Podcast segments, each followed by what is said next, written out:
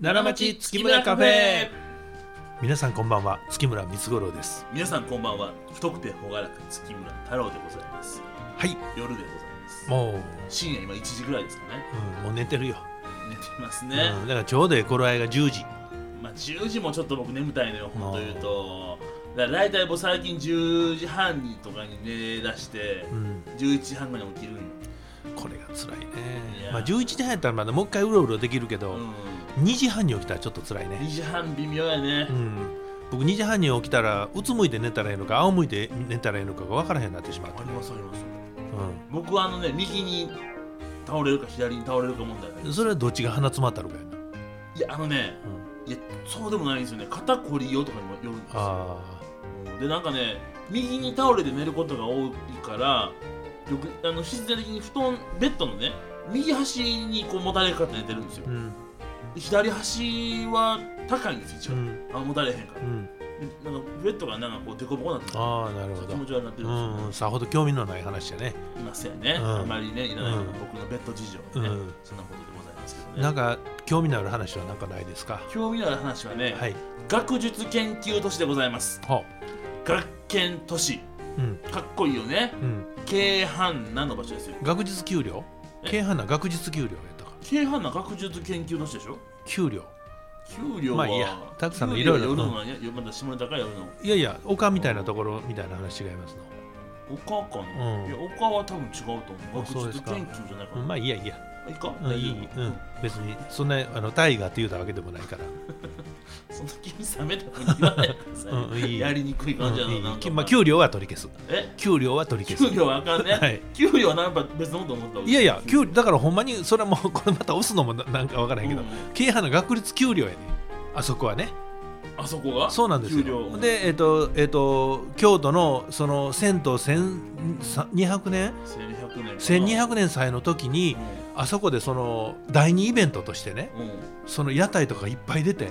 ーその時に僕屋台で初めてステーキ食べてね。あいやそうなんや他では食べたことあるよ。屋台のステーキが屋ね台っていうかね、最近出は店でね、イベントでステーキ食べて、めっちゃうまかっああたよ。いいやんかこんなところで商売したいああなるほどと。ねこれほんまの話やで。ああいくつぐらいのこれはそれだから、えっ、と、泣くよ、ウグイス、平安京が足す千二百年100や。年やから2000年ぐらいかいやいや、泣くよやろ。な794でしうょ、ん。 794足す1200年やから、えー、7941990年かだからね、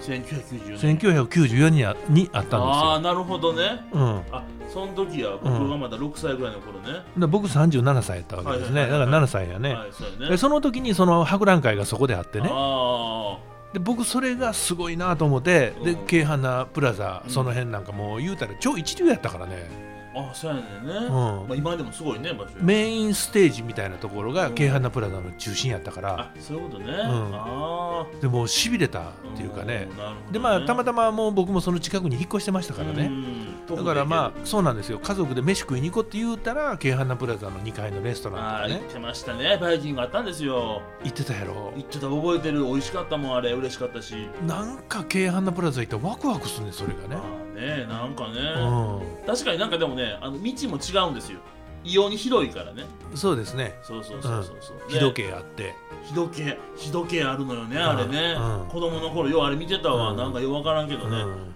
ほんであのー歩道のとこに川もあるしねありますねなんかなんかうんすごい川がね、僕自転車で登れてたからあの川をウィュンウィュンウィュンといあの交差しながらねらねあのあのあの小さい橋がねあいや橋と違うてうんあの川が U 字型の川あーはでい水がないかはいはいはいはらいそこを斜めに入ったら気持ちいいねいける いける確かにね、うんあの川出てくるあたりがね結構ね坂切ったあってくそうるですぐらいやかそうらですしんどいのよねそうですそうです気分転換にいけうるんと、そうですそうですいいですよね、うんいやそういう意味ではね今あの辺ってねあの京阪奈っていうか皆さんわかりますかね京阪奈はね、はいあの新放送の駅はの近くでありもう大体放送のというものが難しいけどね祝宴祝宴になるから宿ね園駅ね、うん近くであり、うん学研奈良富ヶ丘うん駅の近くである、はいその方の京阪奈でございますどっちかがだから沿線して駅作ったらやのにな、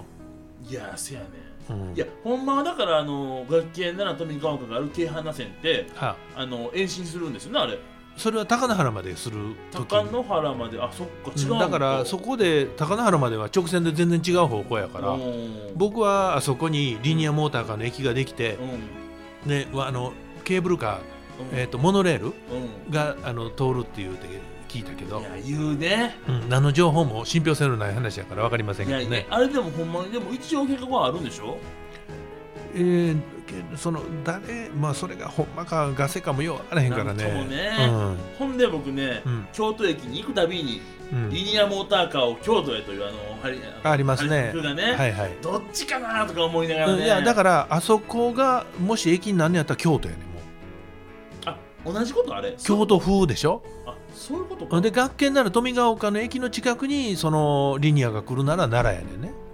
ああなるほどねだからあれってうんささほどあのそのなあまたいでるだけの話であなるほど大きなあれはないような気がするんだけどなはあーまああのー駅がどっちにあるかとどっちの所在地にあるかであ県と府のねそうそう収入は変わってく変わるってでしくょうるだからそれのせめぎ合いやけどあーまあ近所やっていうことは間違いないかあらそうなんや僕は僕らの生活にはあんまりま変わありまあないとさまほどねあまあ僕が生きてたらの話やけどねそんなもうだいぶ先のリーダー話はでもそれはあれでしょあと30年後って言われてるから僕160ぐらいやからね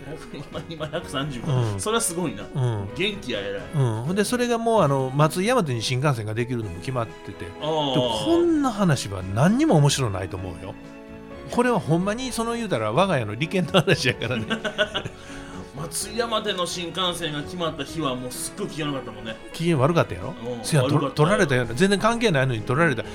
だからうちの近所地代下がってんやみたいなねあのそれはあると思うようん本当にね、まあ、駅できたからねうんもともとうちの家からはね学園前駅使っててねあそうですバスねで30分やから20そう分でぐすねらいかな、はい上がってたんですけど、うん学園なら富岡駅ができてねかなり便利になりました、そうですねあれはもう空中橋ができたらもう一つやねんけどね空中橋欲しいね、うんであのガレージのとこからねうんシューッと空中橋が駅までできたあら中村さんのが0うんう時、んそれねうん誰がわかるのこれ、それはねうもう今回捨てよん、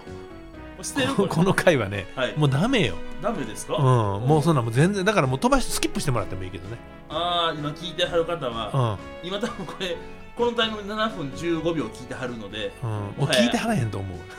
こんな話は関係ないもん、い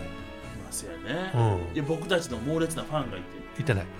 ているかもしれうんないいたら来て聞いてはなるほどまあそういうことですよそういうことだからそのねね僕はねその近所のその京阪なプラザがその平常平安遷都1200年祭の時にイベントしたところで店持てるっていうのは幸せですよということを言いたかったわけですよあ、そういうことね、うん、その軽犯の点でございますなんかねイベントかね山中と一緒に飯食いに行ったんかおなおそしたらちょうどポッとねーあその場所があ空れいててだねえー今の場所はいなるほどねうんまあじゃあその軽犯の点はめっちゃ嬉しかったもんな、あーそうやう、なんどんな店かというのははい詳しくは明日はい一箇所ボトルを置くために穴が開いてる木があるっていうね その秘密ですねとんでもない秘密でございます、はそれは「